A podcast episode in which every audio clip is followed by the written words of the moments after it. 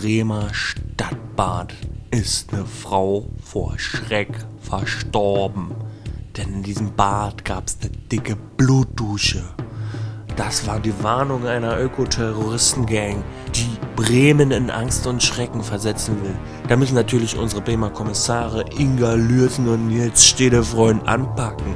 Zusammen mit einem großen Krisenstab aus BKA, K30 und hast du nicht gesehen, wird zugelangt und die Terroristen werden eventuell zur Strecke gebracht.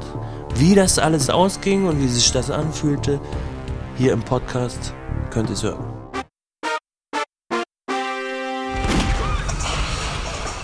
Da sind wir wieder beim Tatort-Podcast zum Tatort gezwungen. Ich bin heute leider alleine, daher habe ich mir gedacht, ich bestelle mir einfach einen Podcaster per Post. Und da habe ich jetzt hier mal das Paket vor mir liegen und mache ich mal auf. Mal gucken, was wir da haben. So. Oh, nochmal doppelt verpackt. So, jetzt muss ich hier noch. Oh, was ist das denn für ein süßes Ding? Hallo. Hallo, hier ist der Peter, der heute über die sexuelle Spannung sprechen wird, die er empfunden hat, als er einige Protagonisten im letzten Tatort gesehen hat. Oh, cool. Das ist ja ein richtig Top-Podcast. Ich habe richtig Glück gehabt. Also er geht ja direkt auf die Themen ein. Hallo Peter. Hallo Büli. Ähm, wir quatschen heute über den Tatort 987 Bremen und der hatte den Titel Der hundertste Affe. Hast du mitgekriegt, Peter, warum der so heißt? Habe ich nicht mitgekriegt, ja, wieso hieß der eigentlich so? Äh, weil da irgend so ein wissenschaftliches Experiment mal irgendwo stattgefunden hat, wo irgendein Affe Kartoffeln im Fluss gewaschen hat, Süßkartoffeln, weil die so staubig waren und dann haben die Affen das nachgemacht. Und dann haben das so andere Affenstämme nachgemacht, die das nicht mal abschauen konnten. Und der hundertste Affe war das Zeugnis dafür, dass sie zivilisierter und schlauer werden. Irgendwie so eine Art Parabel, Fabel, Urban Legend, Schnickschnack. Und das war für diese Antagonisten in diesem Tatort so das Sinnbild für der Mensch kann besser werden. So wie bei den Affen, die dann merken, Süßkartoffeln waschen schmeckt besser. So können die Menschen auch die Umwelt vielleicht mehr in Acht nehmen. So wie jede Generation die Aufgabe hat, die Welt auch ein bisschen besser zu machen. Wo, ist ja- ist wobei ich jetzt äh, Das ist ein gerade schon, Zitat aus dem Film, wa? wo ich, Boah, wobei ich gerade schon zitiere, ja. Ihr seht, mein Zusatzpodcaster heute richtig am Gönnen mit richtig Nerd-Shit.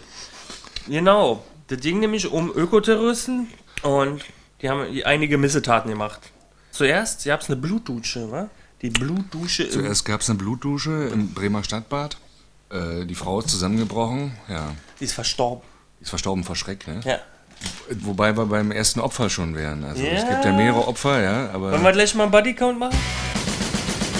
Bodycount. Weil du hast ja irgendwie nicht alle auf dem Schirm, hast du mir im Vorfeld verraten. Ja, ich habe dir im Vorfeld verraten, ich habe nicht alle auf dem Schirm. Bei mir sind es jetzt dann bisher nur zwei Opfer.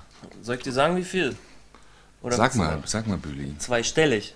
Zweistellig. Ja. Da muss ich wirklich einiges verpasst haben. Im Vorfeld habe ich dir ja auch schon verraten, Ja. dass ich an dem Abend einiges gelötet habe. Deswegen ist vom Kurzzeit- ins Langzeitgedächtnis nicht Ich so viel dir, übergegangen. 21 Tote. 21. Also Blutdusche, ja, pass auf. Ja. Mhm. Das war die erste. Dann gab es den Sidekick und Supporter von den Ökoterroristen, der irgendwie erstickt ist im Auto. Der lag tot im Auto und da war, der hat ein Video gepostet. Richtig, Ja. richtig. Jetzt, jetzt fällt es mir ein, ja.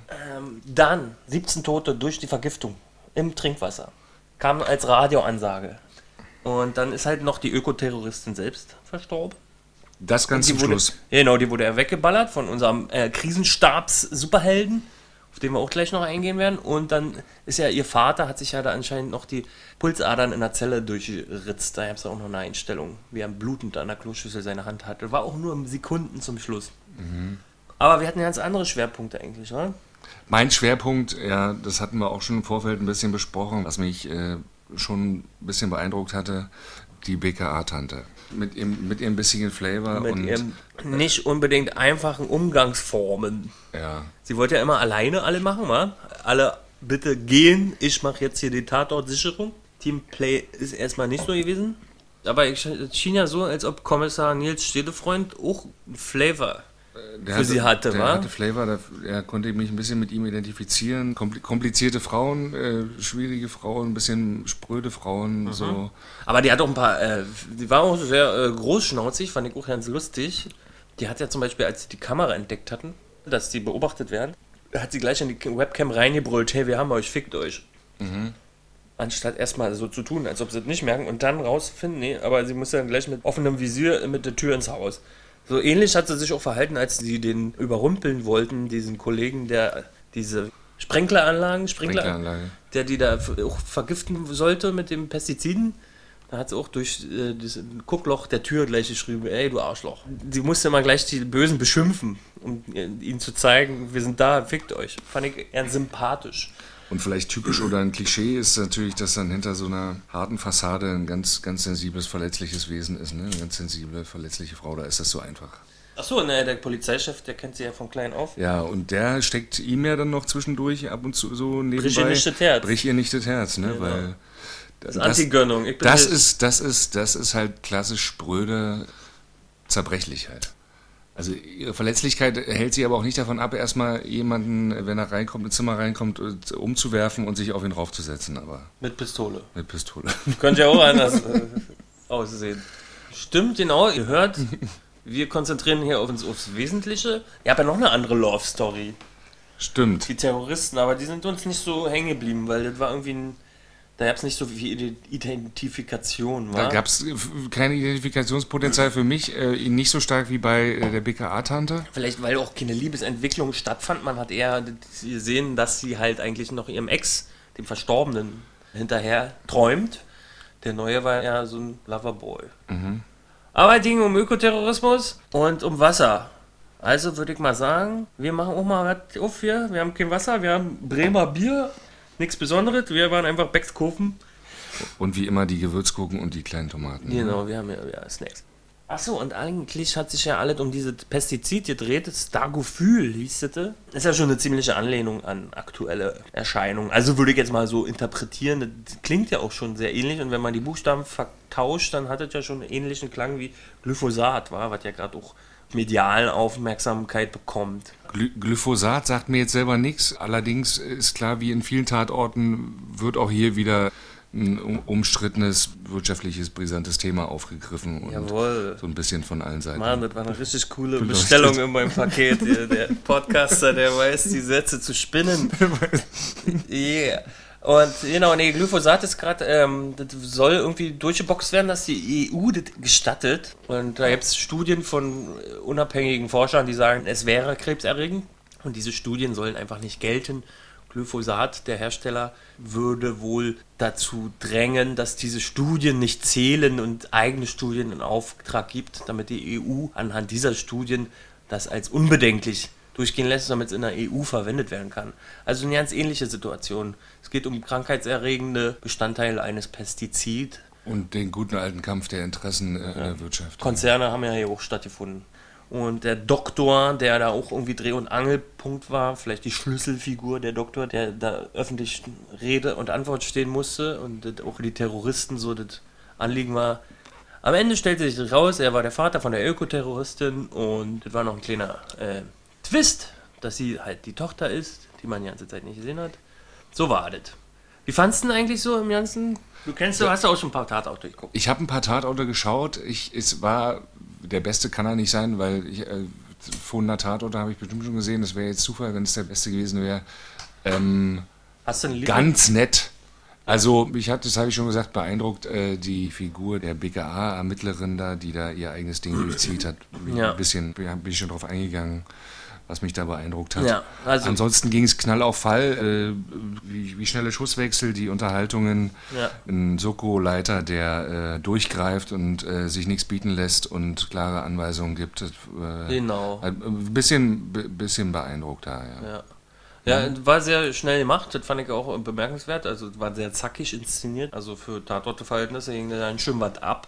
Da musste ich schon staunen. Das hat mich jetzt aber nicht so gefesselt. Äh, Ich denke selber, das hätte mich mehr gefesselt, wenn es eine andere Thematik gewesen wäre. Aber ich habe irgendwie so, so diese typischen Entführungs- oder Erpressungs- oder äh, Bombe, roter Draht, blauer Draht-Filme mit so einer äh, Krisenzentrale, wo irgendwelche Army-Generäle beispielsweise sitzen, die, die fesseln mich nicht mehr so, weißt du? Und deswegen, und das war ja so ähnlich strukturiert. Aber ansonsten muss ich sagen, die Inszenierung war richtig knackig. Ich fand auch den Sound, den muss ich hier auch mal positiv erwähnen, weil über den Tatort wird ständig immer auch im, äh, in Facebook oder anderen sozialen Schlecht Netzen. abgemischt, ne? Ja, da heißt es immer schlecht gemacht und so, aber der hat hier für mich, der kriegt viel Pluspunkte. Da war richtig gute Soundabmischung. Also man hat alle deutlich verstanden. Die ersten zwei Minuten habe ich auch sehr erstaunt.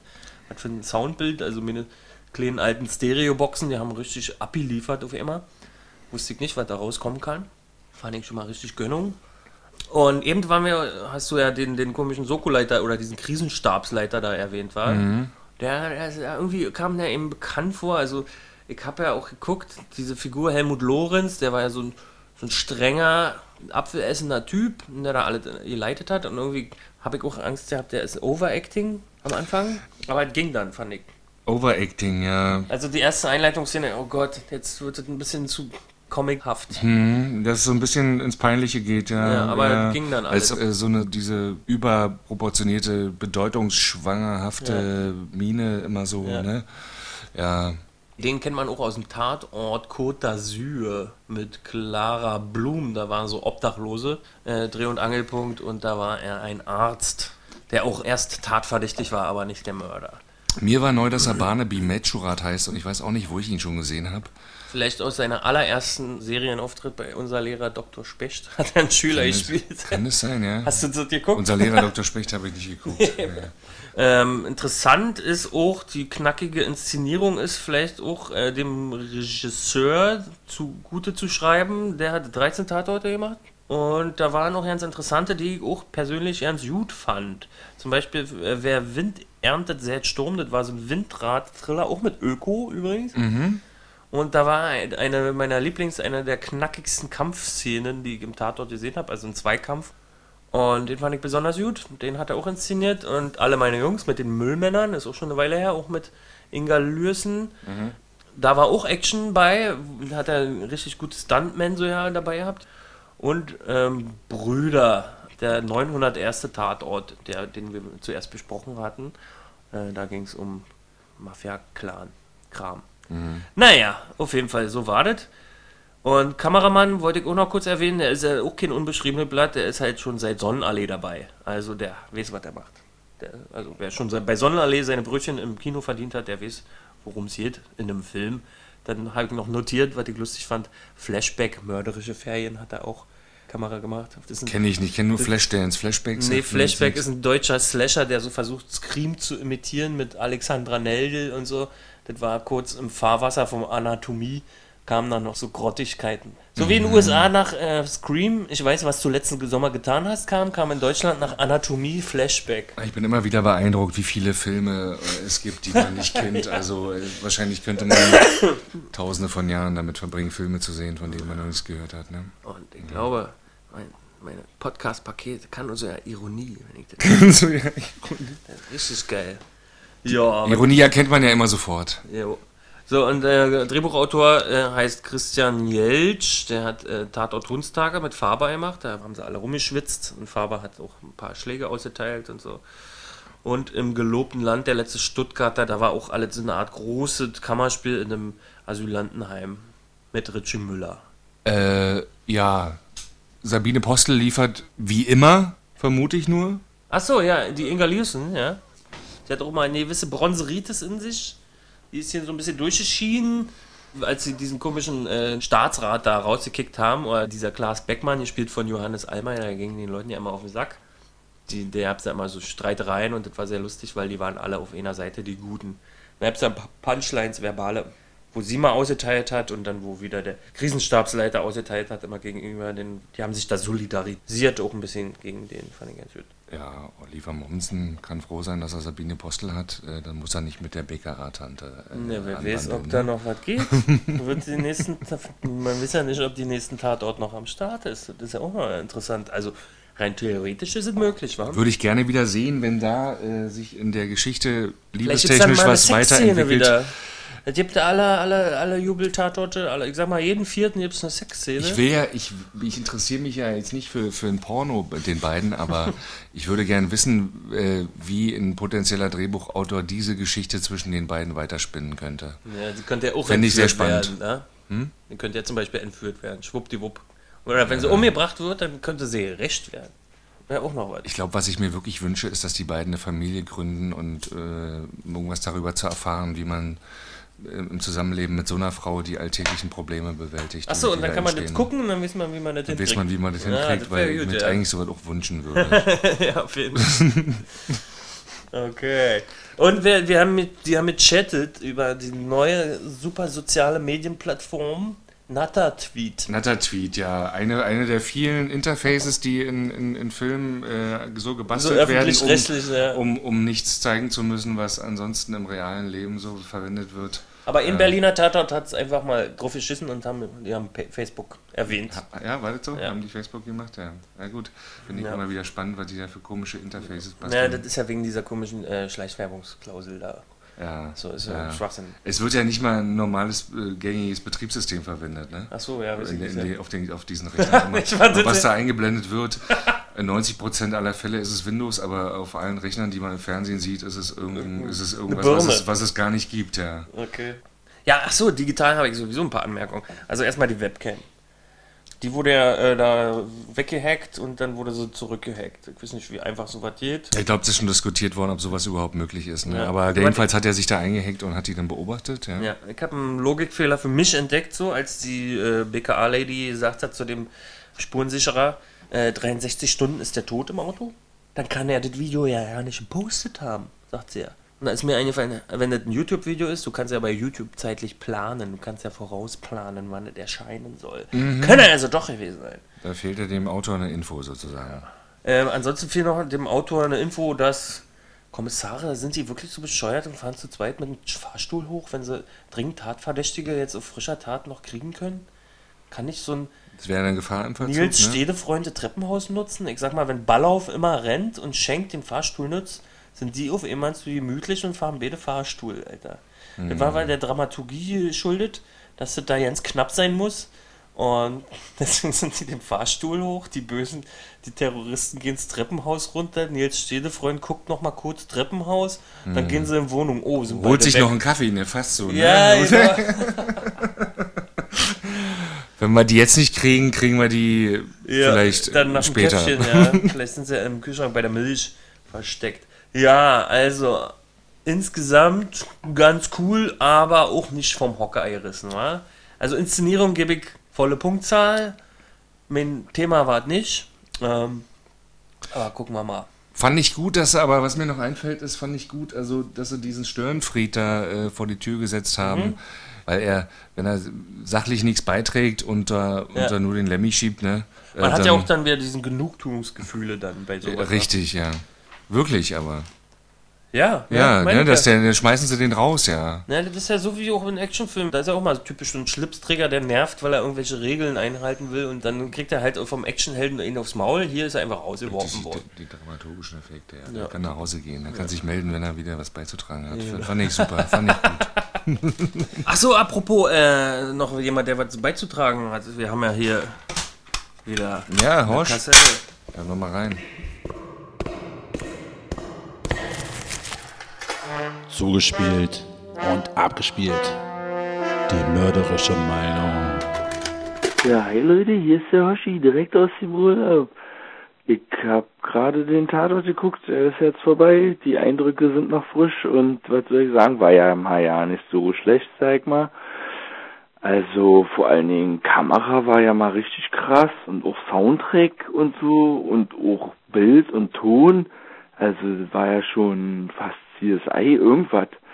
Deshalb gibt's da eigentlich ja nicht so viel dran zu meckern. Bei den Schauspielern hat mir ja besonders gut gefallen da, der eine Chief Commander aus dem Einsatzzentrum da mit dem Schnurrbart und der Brille, also der war ja auch sehr cool auf jeden Fall.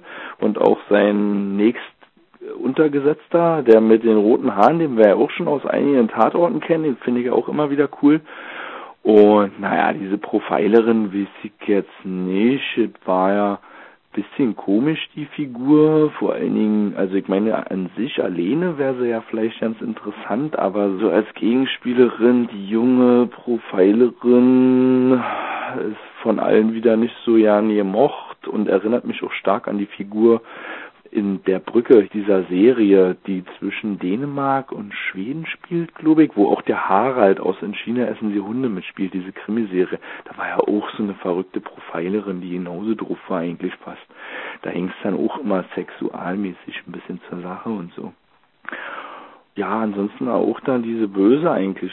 Ist ja schon, hat sie ja ganz cool gemacht da, den Auftritt. Und zack, bumm, taucht sie am Ende auch auf als die Tochter, obwohl das vielleicht ein bisschen vorhersehbar gewesen ist. Äh, schade eigentlich, warum dieser finale Rettungsschuss am Ende abgegeben wurde. Also, das sah mir jetzt ja nicht so wirklich wie Gefahr im Verzug aus. Warum hat man den alten Mann dann nicht doch nochmal ausreden lassen, dass er nochmal allen sagen kann, wie gefährlich diese komische Chemiekonzern da ist.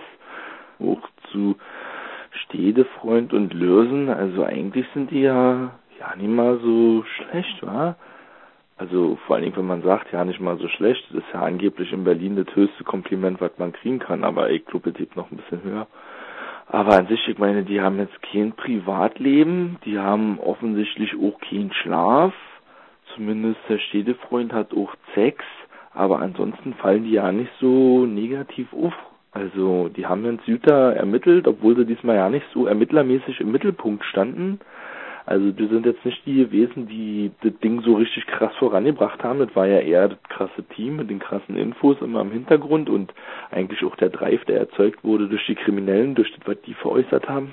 Aber ansonsten haben sie das eigentlich ganz gut gemacht, Lösen und Freunde. Also fast schon sympathisch, kann man sagen. Also jetzt in allen eigentlich eine ganz runde Sache, sag mal. Ich äh, grüße aus dem Urlaub, schöne Sonne nach Berlin, tschüssi. Ja, vielen Dank für diese kurze Kassette. Und was ich ganz interessant war, er hat gemeint, die waren schlaflos. Irgendwie Städtefreund hätte gesagt, er hat nicht schlafen oder so. Und diese Linda Selb, gespielt von Lise Wolfram, ja, die hat ja auch nicht geschlafen, das wurde ja mal erwähnt.